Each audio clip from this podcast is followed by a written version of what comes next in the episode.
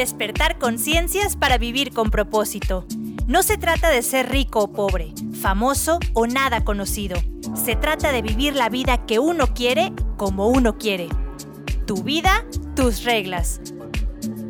En este espacio radiofónico encontrarás herramientas y contenido temático sobre espiritualidad, salud y nutrición conscientes, conocimiento y educación, crecimiento personal, viajes, arte y comunicación, emprendimiento y negocios.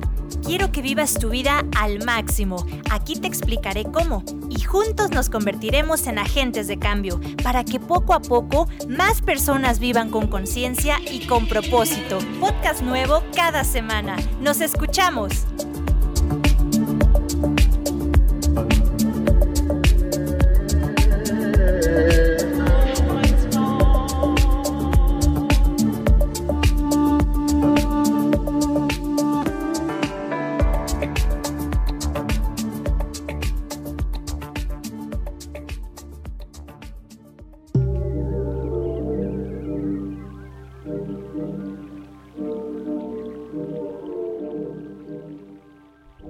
Hola a todos, los saludo con muchísimo gusto. Soy Lili Campos y este es mi segundo podcast de mi serie Despertar Conciencias para Vivir con propósito. Espero realmente encontrarlos muy bien y con todo el deseo de mi corazón que la información que quise pueda comunicar, compartir, revelar sea de provecho para todos y cada uno de los oyentes de esta información. Bien, dicho esto, quiero entrar de lleno al tema del día de hoy que me gustaría compartir. Es acerca del poder de la palabra.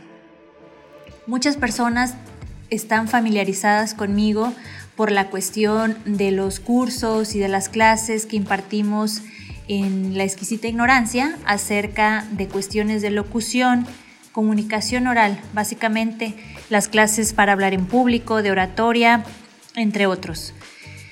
Y creo que desde, desde que tengo uso de razón, desde que estaba chiquita, me parece que la comunicación o el, el don de la palabra es algo precisamente que es un don para mí. Es algo que siempre he tenido, siempre me ha gustado y conforme pasa el tiempo me he interesado cada vez más y más y más en investigar, analizar y poder pulir y perfeccionarlo.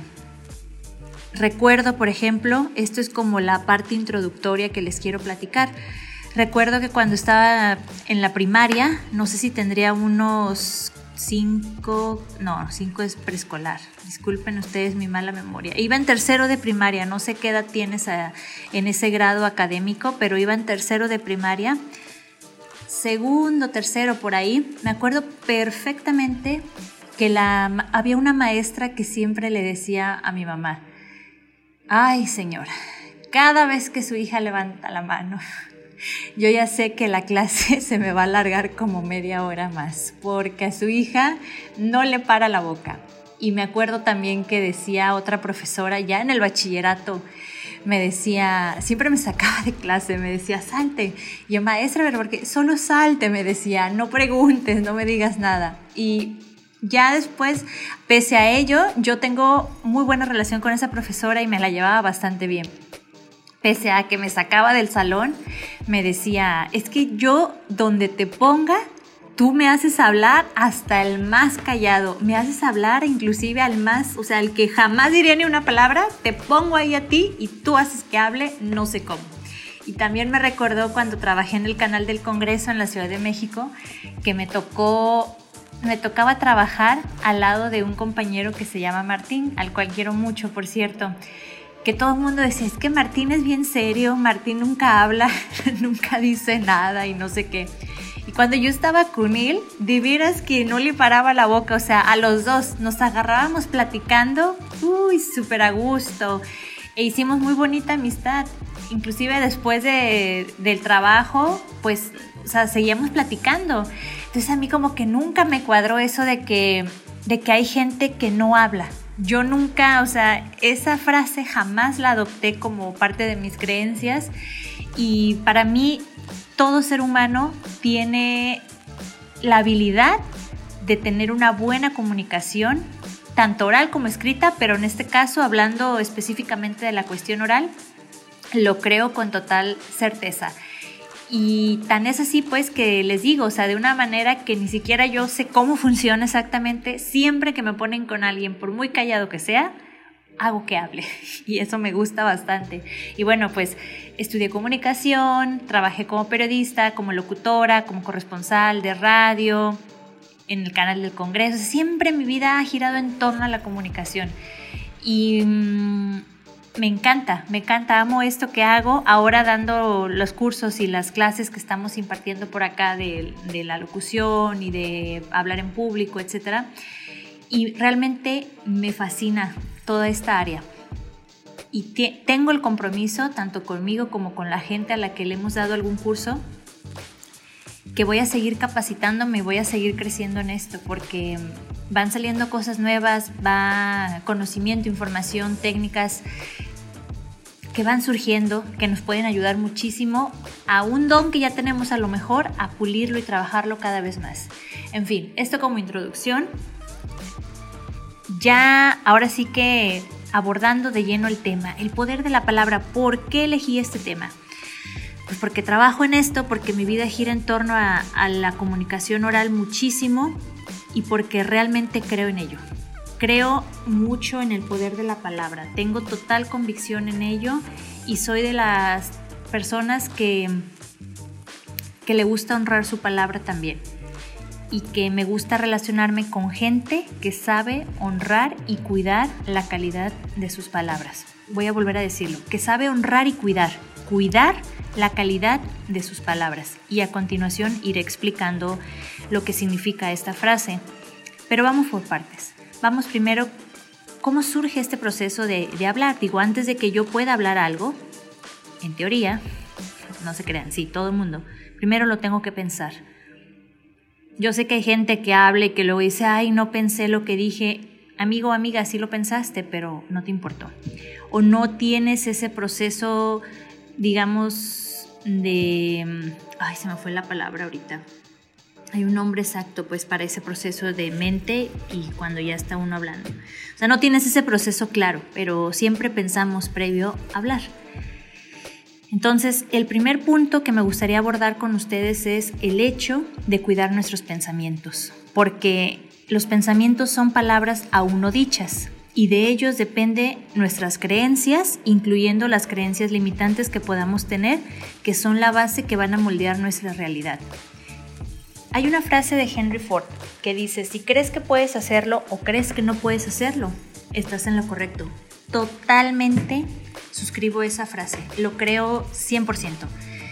Cuando nosotros no tenemos confianza en, en nosotros mismos, vaya, cuando pensamos que no somos capaces de lograr una meta, un objetivo, o cuando yo digo yo no creo en eso, yo no, no, hago tal cosa porque sé que no me va a salir bien, es un decreto. Poco a poco voy a ir explicando más acerca de esto, pues, pero de entrada puedo comentarles que es un decreto. Yo ya estoy moldeando ahí mi realidad. Yo ya estoy diciendo ahí que por ahí, o sea, que ese es el camino que yo estoy eligiendo. Yo tengo la posibilidad de cambiarlo, tengo la posibilidad, o sea, hay posibilidades infinitas. Hay posibilidades infinitas más allá de nuestra circunstancia, ejemplo, vamos, con una situación. Yo vengo de una familia que no, o sea, que con muchísimos trabajos, es más, que no me puede apoyar en la educación. Yo por mis propios medios tendría que valerme para continuar estudiando, ¿va? Y yo puedo tener una mentalidad de víctima o una mentalidad de carencia, como también se conoce, y decir, bueno, esta es mi realidad, esta es la vida que me tocó, así nací y pues nada, no puedo seguir estudiando, mejor voy a dedicarme a trabajar y gano unos pesos y pues ahí me la llevo tranquilonamente y me voy por unas chelas con los amigos los fines de semana y pues esta es la vida que me tocó vivir, ¿no? Pobrecito de mí o de... sí, pobrecito de mí. Y, ¿Y qué le voy a hacer? Así es, el mundo es horrible es injusto y cruel. Bueno, esta es una visión del mundo, pero está otra posibilidad y esta otra visión de una persona que bajo la misma circunstancia diga, yo me voy a esforzar y les voy a decir algo, yo conozco un profesor No es exactamente el caso, pero es, es, yo me acuerdo su historia, él me la platicó. Me dijo que él de chico no había tenido exactamente como la parte económica muy favorecida, pero que él se esforzó en salir adelante, que él se esforzó en superarse, en seguir estudiando y él ahora es maestro de, de niños de primaria, es profesor de la SEP. Él me contó su historia, no a detalle, pero la manera en la que la platicó fue una manera muy bonita, inspiradora, en la que totalmente, insisto en esto, de nosotros depende si creemos que es posible o no hacer algo, el cambio. Él contó esta situación y por algo él trabaja siendo profesor, precisamente porque él sabe que es posible cambiar vidas, pero que todo empieza en nuestra mente, en la forma en la que vemos la, la realidad, lo que creemos que podemos lograr, alcanzar, lo que es posible, lo que no es posible. Tú y solamente tú lo vas a decidir. Ciertamente, cuando somos chicos,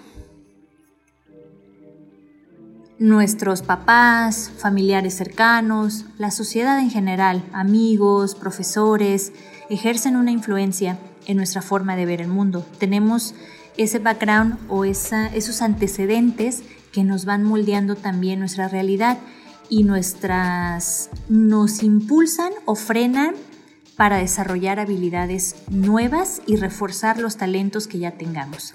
Ejemplo, y vamos por partes, o sea, no, me, no, no puedo brincar de lleno a la parte de la comunicación oral si no hablo primero del pensamiento, porque ahí surge todo. Entonces, bien, volviendo al tema de, de cómo van surgiendo estas moldeando nuestra mente estas creencias y nuestra realidad. Les decía, está el caso, por ejemplo, de cuando eres niño. Cuando eres niño, tu mente cree que todo es posible, por eso la imaginación de los niños está mucho más desarrollada que cuando eres ya y de los adolescentes que cuando ya eres un adulto, porque cuando ya eres un adulto tienes un adoctrinamiento tal, de tal nivel, que está súper difícil no imposible, pero si es difícil, es más complicado empezar a romper esas barreras. Y cuando eres un niño, tú crees que todo es posible y tu imaginación así te lo permite ver. Pero entonces de repente pueden llegar los propios padres, o sea, la mamá, el papá, no hijo, es que tú, ¿para qué haces eso? Te vas a morir de hambre de, artista o no, no, no estudies eso, eso es para perdedores, la gente exitosa estudia negocios, estudia administración de empresas, qué sé yo, tanta cosa, ¿no? O estudia medicina porque aquí todos en la familia somos médicos, o estudia para abogado o para mm, ser contadora, ser licenciada en tal cosa porque yo te voy a dejar el trabajo, te voy a dejar la base. Y luego, ese tipo de... Aquí ya estoy mezclando dos cosas esa comunicación, esa forma de hablar, de transmitir una creencia de generación en generación va moldeando la realidad de los niños, para que una vez cuando ellos sean adultos, la gran mayoría repita el mismo proceso. Eso por una parte. Por otra parte está cuando las palabras no son de aliento, no son solo, perdón, cuando las palabras no son únicamente de adoctrinamiento, sino que además ni siquiera son de aliento, sino son de como de bloqueo, de humillación. Ejemplo, qué horrible estás, eres un bueno para nada, sí ya sabía que no ibas a poder, mira nada más que gordo, ay qué chaparro, qué feo, qué esto, qué inútil, bla bla bla bla, puedo continuar la lista. Muchas veces los papás hacen este tipo de expresiones de una manera inconsciente bajo presión, coraje, frustración, miles de circunstancias a las que se deben de enfrentar y que ellos no tienen la capacidad de mm, comprender sus propias emociones y de canalizar sus frustraciones de otra forma, sino que recalan contra el más vulnerable o el más débil, que en este caso son los niños. Entonces vomitan toda su basura en los pequeños y los maltratan. Lo que no se dan cuenta muchas veces es que están formando, ¿qué están formando con este tipo de vocabularios, expresiones? Y yo lo veo, fíjense algo bien interesante, yo lo veo mucho con los alumnos de oratoria cuando una persona tiene miedo de hablar en público. Hay varios elementos. Yo le pongo mucha atención a esto porque porque es muy evidente, pero cuando no ponemos atención, o sea, cuando no le, no le doy calidad de tiempo a la persona, pues obvio no me voy a dar cuenta. Pero si realmente estoy de lleno en la situación, es evidente. A la gente que le da miedo hablar en público, muchas de las personas es porque de niños fueron humillados o les decían que se callaran. Les decían, ustedes por favor solamente díganme si no es así. En muchas familias a los niños no se les permite hablar o no se les permitía hablar, sobre todo en la época de, nuestros papás. Tal vez en la de nosotros ya no se usa tanto eso, pero en la de nuestros padres sí. Había una jerarquía marcial en las familias mexicanas. Ciertamente estoy de acuerdo en respetar a los mayores. Créanme, después de haber vivido en la India, esa es una de las mayores lecciones de vida que he tenido. Pero eso es distinto a que esta jerarquía marcial oprima la libre expresión de los infantes en las familias, en donde los padres les dicen, o los abuelos o tíos o quien sea mayor que ellos, ay tú cállate, tú qué sabes, esta es plática de adultos, vete para allá, no, tú no opines, tú no sabes nada, ay, aquí son mis reglas, es mi casa y la que te va a decir cómo hacer las cosas soy yo, qué horrible voz tienes, qué feo cantas, no hables tanto, me molestas, déjame en paz, no hagas ruido este tipo de expresiones no se imaginan la carga que tiene en, en, los niños que cuando crecen los vuelven personas inseguras, con pavor a hablar en público, a expresarse de una manera asertiva, tienen miedo, no saben ser asertivos, o son agresivos o son pasivos, pero no encuentran ese punto medio en donde son capaces de expresar necesidades, emociones, deseos porque ya sienten que a lo mejor están ofendiendo, que son rudos, groseros o por el contrario, son demasiado agresivos en su forma de comunicarse oralmente y gritan, ofenden, humillan, se van al otro extremo. Pero esto surge desde chiquitos. Inclusive, les garantizo, les aseguro que las personas que tienen problemas de tartamudeo es porque de niños no los dejaban hablar bien e inclusive les llegaban a pegar. Cállate, pum, cachetado, ¿no? O les pegaban en sus boquitas. ¡Qué horror! Si alguien de aquí, de la gente que escucha este podcast, es padre o madre, por favor no haga eso con sus hijos. Déjenlos que hablen. Denles conocimiento, para que hablen cosas que aporten valor, pero no los limiten, no les digan que se callen, no les peguen por hablar. Es, la peor, es de las peores violencias que puede haber. Déjenlos que hablen. Forman personas tartamudas de adultos cuando hacen eso. Porque ese trauma se queda ahí, o sea, se queda incrustado como una garrapata. No lo puedes sacar fácilmente. Yo tengo, he visto a muchos alumnos que tienen problemas de, de pánico escénico, timidez, tartamudeo. Y obviamente aquí no es una terapia, pues, o sea, yo no soy psicóloga, pero yo puedo detectar que viene, cuál es la raíz de este asunto. Hay otro caso también, por ejemplo, cuando los padres no permiten que la gente, se, los niños se comuniquen, se expresen libremente, que es el hablar con la quijada trabada. Digo, esto es un podcast, no es video, no me podrían ver, pero puedo hacer el sonido. Es, fíjense bien, ¿eh? escuchen es cuando la gente habla así. Ahorita yo no estoy abriendo mi mandíbula. Hay una gran diferencia de cuando yo abro mi mandíbula libremente para poder expresarme bien, inclusive esto mejora mi dicción. Yo puedo trabajar mi dicción para empezar gesticulando y abriendo bien la boca. Si yo no abro la boca al momento en que hablo porque tengo miedo, ese miedo de que ya me van a golpear me van a decir que hablo terrible, que mi voz es horrorosa, no voy a poder hablar bien. Y mm, esto ocasiona muchos problemas de dicción, como les digo, de seguridad, autoestima en los niños. Entonces, relaciono esto pues porque, como les decía, el primer paso es cuidar los pensamientos, pero cuando hay infantes en casa, los adultos son los responsables de empezar a cuidar y formar pensamientos de calidad para esos niños que se encuentran ahí con ustedes. Siguiente paso, honrar nuestra palabra, crear personas que honren su palabra. Anteriormente, ¿por qué, creen que decían somos hombres o mujeres de palabra, ¿no? Te doy mi palabra de que esto va a ser así. ¿Saben qué? Hace tiempo, el semestre pasado, tomé una materia que se llama Estrategias Legales en los Negocios y los profesores son abogados. Uno de ellos nos rompió, nos sacó de la caja, o sea, nos, nos rompió esta creencia de que los acuerdos comerciales solamente eran legales cuando eran por escrito y nos dijo que no. Nos dijo un acuerdo de palabra es un acuerdo legal y se puede proceder legalmente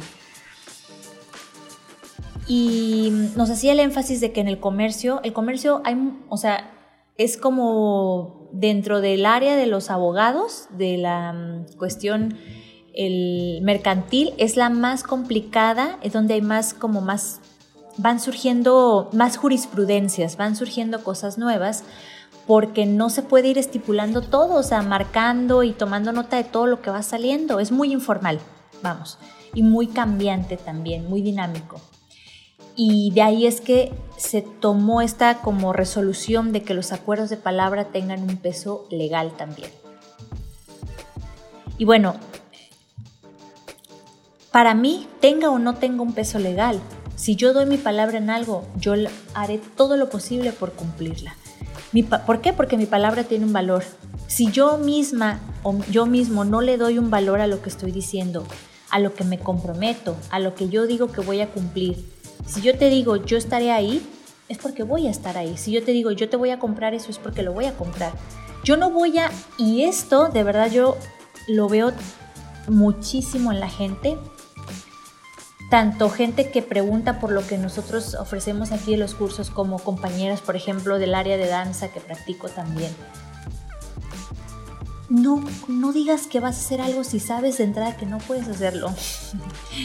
Por ejemplo, hay talleres que salen de danza y me da risa porque luego en Facebook es una quemadera.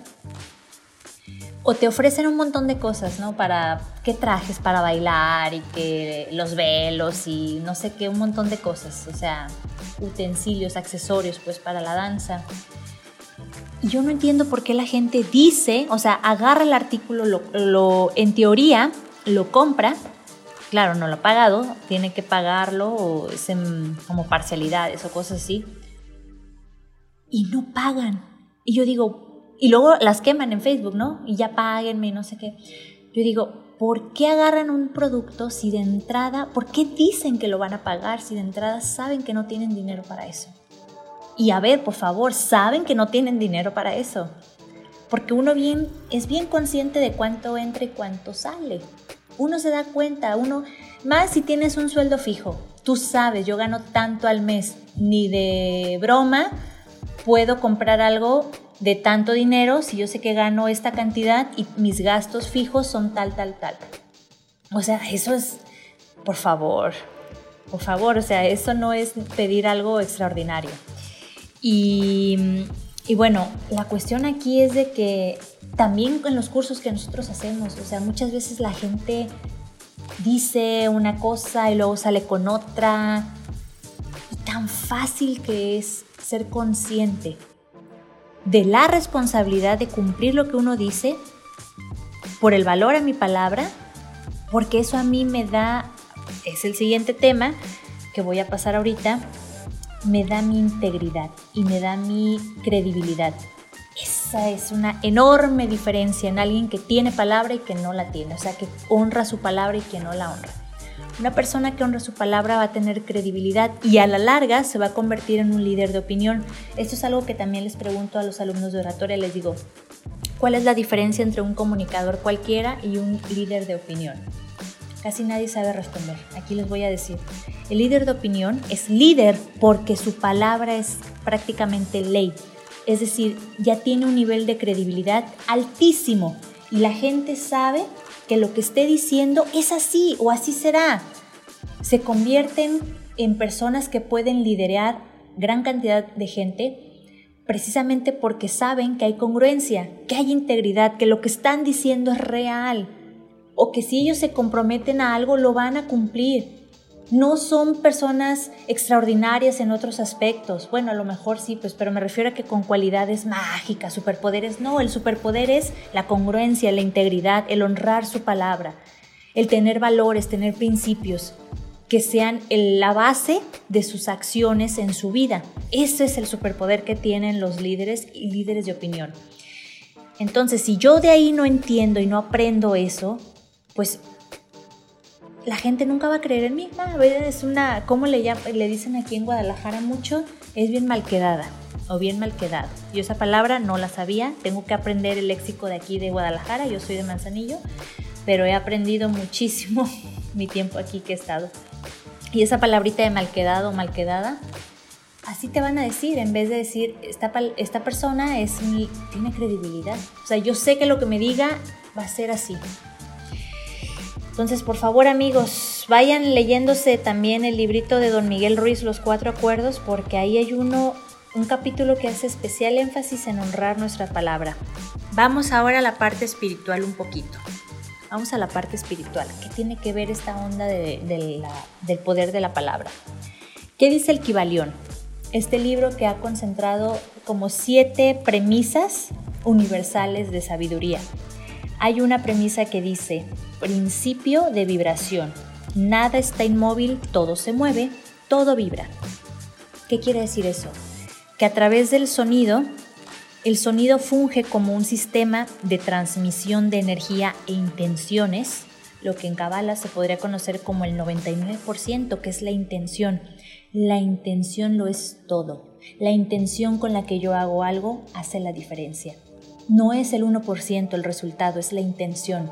De ahí viene este dicho también de no importa ganar, sino competir. No es que no importe ganar, sí importa ganar, por supuesto. Digo, te preparas y entrenas para ganar, pero no solo para eso, para disfrutar el proceso. El entrenamiento tiene que ser, tienes que disfrutarlo, tiene que ser agradable también para ti, no nada más la meta. Y en este caso, el sonido tiene un poder enorme para la carga energética que nosotros le ponemos. Por eso, en la antigüedad era tan temido los hechizos, las maldiciones, por la carga energética y la intención que quedaba impregnada al momento de lanzar el famoso hechizo o la maldición o lo que sea. Lo mismo una bendición, porque una bendición tiene tanto poder, porque uno pide bendición de ciertas personas, ¿qué lo hace especial? Una bendición, una palabra, porque para momentos trascendentales en nuestra vida necesitamos la bendición a veces de, de, gente mayor, pues de nuestros padres, de nuestros abuelos, de un mentor, de un profesor. Porque miren, yo yo no, yo no entendía muy bien esto. Esto es, esto es de la India. Yo lo, o sea, vamos, lo sabía, pero no lo ponía en práctica. Y ni siquiera lo dimensionaba tal cual la fuerza que tiene. Lo de la bendición, totalmente lo comprendí al 100 en India. Y después con una amiga a la que quiero mucho, que se llama Izumi, que es bailarina, que me dijo, ¿cuál es tu ritual antes de bailar, antes de salir al escenario? Y yo, pues acá, hijo, no tengo ritual y ella me explicó el suyo. Y yo me puse a pensar y dije, ¿yo qué ritual quiero tener? Mm. No le iba a copiar el que ella me había dicho porque dije, ay, qué chafa. O sea, nada original. Y me puse a pensar y dije, ¿qué, ¿qué es para mí importante? Dije, para mí importante es una bendición. Eso tiene una carga psicológica fuerte para mí. ¿De quién? Ah, pues de determinadas personas. Y entonces, cada vez que voy a salir a bailar el escenario, yo le pido la bendición a personas que para mí son significativas. Y me acuerdo que la otra vez le pedí la bendición a una, una chica que es profesora y bailarina y como que se sacó de onda. Muy linda me contestó, pero como que ha dicho, ¿y esta que se fumó, no? Ella no entendió, pero no importa, yo entendí y con eso para mí era suficiente porque y yo sé que ella su bendición que me dio me lo dio de corazón. Yo lo a pesar de que se sacó de onda y ha de haber dicho esta anda medio high, o sea, ¿qué onda con ella? Yo sé que lo hizo de corazón porque ella es muy noble. Entonces, no importa, cumplió el objetivo que yo buscaba. Y les paso este dato pues para que de ahora en adelante ustedes entiendan de qué se trata esto de los hechizos, por qué cuando uno genera intenciones, por qué lo de las afirmaciones que se hicieron tan famosas de Luis Hay, porque hay una carga energética que se queda ¡pum! impregnada en el ambiente a través del sonido de la vibración de nuestras palabras. Hay otro ejemplo que les puedo poner y que ustedes pueden constatar. el agua. El agua absorbe esa energía, esa intención, así como el sonido. El sonido es como la manera en que se transmite, pero el agua como que lo absorbe y lo puede hacer visible. Y contiene, el agua es contenedora, contiene esa energía, la carga energética, la intención al momento de la, de la expresión de nuestra palabra, como que la contiene. No sé si han oído hablar acerca del estudio del japonés Masaru Emoto, que él empezó a detectar que, que, había, o sea, que había cambios en el agua, que cuando tú le hablabas bonito al agua, digamos que las moléculas, la forma en la que se iban moldeando era bien distinta a cuando le hablabas mal, con odio, con desprecio al agua. Inclusive se pudre, se, sí, se pudría, se echaba a perder. Y esto fue un parteaguas porque quedó comprobado. O sea, aquí ya no es como, ay, me imagino, yo pienso, se me ocurre. No, no, no. Aquí ya hay documentación, o sea, esto fue método científico. ¿Por qué? Porque hubo una teoría, una hipótesis, después el, ejercicio y la, comprobación como tal, porque la molécula del agua quedó, o sea, lo pudieron fotografiar, se ve ahí cómo cambia cuando tú le hablas bonito al agua y cuando no. Nosotros, yo hace tiempo puse, hace poquito puse esto en un post de Facebook. Nosotros somos 70% agua, el planeta es 80% agua. Ustedes se imaginan, por ejemplo, lo que una, el hablarse mal a uno mismo mentalmente, el juez interno que tiene, que puede ser para exaltarnos o para destruirnos. ¿Se imaginan la carga que posee? Cuando yo me hablo mal a mí, yo, y fue lo que puse en Facebook, yo puedo ir y matarme 5 horas al gimnasio, puedo tener una alimentación al 100 según yo, pero si yo me hablo mal, y fíjense que esto lo vemos mucho en los artistas, la gente del espectáculo y artistas en general, son personas que se ven muy hermosas por fuera, unos cuerpazos increíbles, digo, además de que estén operados, más allá de eso, se ven espectaculares. Si tú asumirías, pensarías que su calidad de vida interna, sus pensamientos o internamente su mundo interno también es fenomenal, pero resulta que después les da cáncer, les da diabetes, les da hipertensión, no sé qué, enfermedades que surgen como detonadores de procesos internos no bien trabajados. ¿Y qué tiene que ver esto? Nuestros pensamientos y la forma en la que me hablo a mí mismo. Por tal motivo, pues quiero exhortarlos a que ustedes antes de enjuiciarse, maltratarse o ir con rabia o con un poco de, saben, o sea, como frustración y, ay, tengo que ir al gimnasio, tengo que ir a entrenar, tengo que hacer esto, tengo que ir, tranquilos, o sea, vayan con amor, porque su cuerpo es agua y va a canalizar todo eso y de verdad, si sueno como muy, new age y muy así como que este discurso está muy, muy high, muy acá, muy fumado, dense a la tarea de investigar un poco más acerca del tema. ¿Qué dice el Talmud sobre nuestras palabras? ¿Qué dice el, el Talmud sobre el chisme? ¿Cómo se le llama en la religión judía esto? Se llama el. Lashon Hara. En Facebook también puse una vez un video de mi, de mi crush. Es un muchacho que se llama Joel Benjavib. Es judío y siempre hace videos muy interesantes en YouTube sobre cuestiones del judaísmo y de Kabbalah un poquito, filosóficas, religiosas, de arte, me encanta, totalmente recomendado, Joel Benjavib. Y este muchacho grabó un video donde habló acerca de la Shonara y también hay otro canal que les recomiendo mucho que es de un rabino que se llama Aarón y el canal se llama Judaísmo Abierto, buenísimo. Bueno, ellos dicen, explicaron ahí lo que, lo que decía el Talmud sobre nuestras palabras, el chisme específicamente, y dice, las malas lenguas matan a tres, al que las dice, al que las escucha y al que es objeto de calumnia. Por eso de verdad, mis estimados queridos escuchas, el chisme no deja nada bueno. No pierdan tiempo en hablar de otras personas. Eso, además de ser patético, es luz robada. En Kabbalah, brincando ahora la, bueno, la Kabbalah viene del judaísmo. en Kabbalah se conoce como luz robada. Yo puedo generar luz. ¿Cómo? Enfocándome en mí, trabajando en mi vida, en mis cosas, mis proyectos, mi crecimiento. ¿Ok? Perfecto.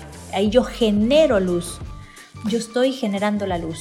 Como cuando yo no soy capaz de generar luz y tengo que robar luz de alguien más, o de, no de alguien más, sino de circunstancias externas, porque yo no tengo esa capacidad para generar mi propia luz, caigo en vicios hedonistas, exceso de comida, compras impulsivas, alcohol, drogas, sexo, o sea, todo lo que me produce placer, pero que es momentáneo, que es efímero y que no me va a aportar nada a largo plazo, incluyendo el chisme. El chisme es otra forma de entretenimiento muy banal que no sirve para nada y que ya vieron la trascendencia que tiene. Dice, inclusive yo me acuerdo perfectamente que el rabino Aarón decía en uno de sus videos, el chisme para el judaísmo se considera de tal magnitud como un pecado, así como los cristianos está el pecado capital de matar, en el judaísmo el chisme está a tal nivel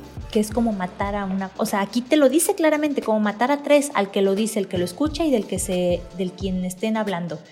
Es un pésimo hábito que la gente cuesta mucho trabajo, pero de verdad, miren, o sea, enfóquense en ustedes, véanse, véanse a sí mismos, no estén viendo lo que hace otra gente. Y si no tienen nada bueno que decir, no lo digan. ¿Con qué quiero terminar?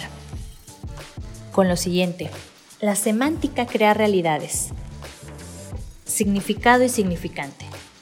Si no, no sé, tal vez aquí hay gente que ha estudiado, que es lingüista o que ha estudiado un poquito acerca de esto y hay quienes no. Explicaré brevemente porque con esto cierro. El significado y el significante. Significante es el objeto, digamos como el concepto, el concepto, para no llamarle objeto, es el concepto de algo. Por ejemplo, la imagen de una mesa. Yo veo una mesa o veo la imagen de una mesa. Ese es el significado. El significante, perdón, ese es el significante. El significado es el significado que yo le doy a la visión de esa mesa. ¿Ok? Ese objeto o ese concepto.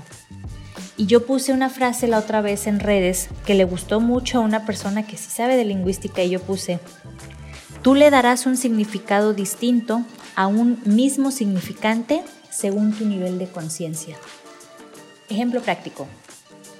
Yo puedo ver el 1111, que es tan famoso en todas partes. Si yo no soy afín a temas como de espiritualidad o temas de este tipo, para mí no va a significar nada. Ni siquiera lo voy a ver. Es más, ni siquiera lo voy a ver. No me voy a dar ni cuenta que está ahí. Para una persona que le gusten esos temas, va a representar mucho, va a tener un significado. Otro ejemplo, siempre nos, bueno, yo he escuchado mucho, la vida está llena de mensajes, está llena de señales, está llena de señales, sería la palabra. Pero yo no voy a entender, a veces uno dice, ay Dios, dame una señal, no sé qué decisión tomar, no sé por dónde irme. No vas a entender si no estás alineado con eso que tú estás pidiendo, querer ver. Es como el que sale a pedir trabajo y en el fondo no lo quiere encontrar. Yo no puedo ver si no estoy lista para ver, si mi nivel de conciencia no está en ese, en, vamos, o sea, en ese mismo track, en ese mismo canal por mucho que yo diga, y voy a renegar y Dios me odia, ¿por qué no? O sea, no sé qué hacer, no responde mis plegarias. Sí, seguramente sí te manda señales, pero tú no las ves porque no estás listo. Nuestra vida diaria está llena de símbolos también. ¿Qué significado yo le voy a dar a, estos, a esos símbolos? Va a depender de mi nivel de conciencia. Y aquí va más profundo todavía.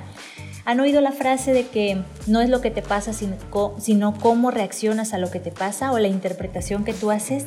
Dios mío, es esto, es, es significado y significante, totalmente. Ustedes pueden ver una situación como el significante ejemplo, un contratiempo, un problema, ese es el significante. Y ustedes le van a dar el significado que quieran. ¿Es lo peor del mundo, lo más terrible?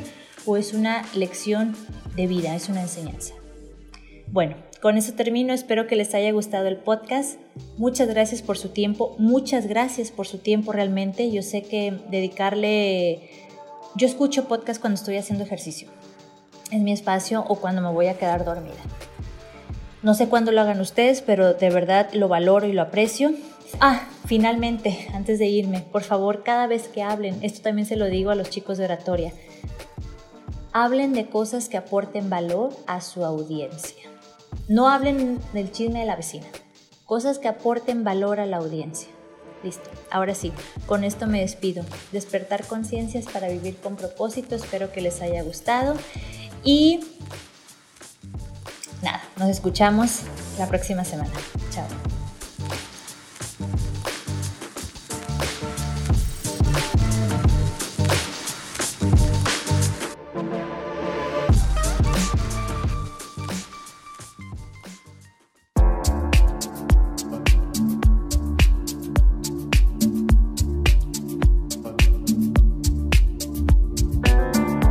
Despertar conciencias para vivir con propósito. Gracias por tu compañía. Nuestra vida vale la pena vivirla. No te conformes ni te limites. Con conocimiento y la gracia del Eterno, todo es posible. Nos escuchamos en el próximo podcast. Comentarios, feedback y contacto al correo electrónico lilicamposnews.gmail.com Despertar conciencias para vivir con propósito. Un podcast de Lili Campos.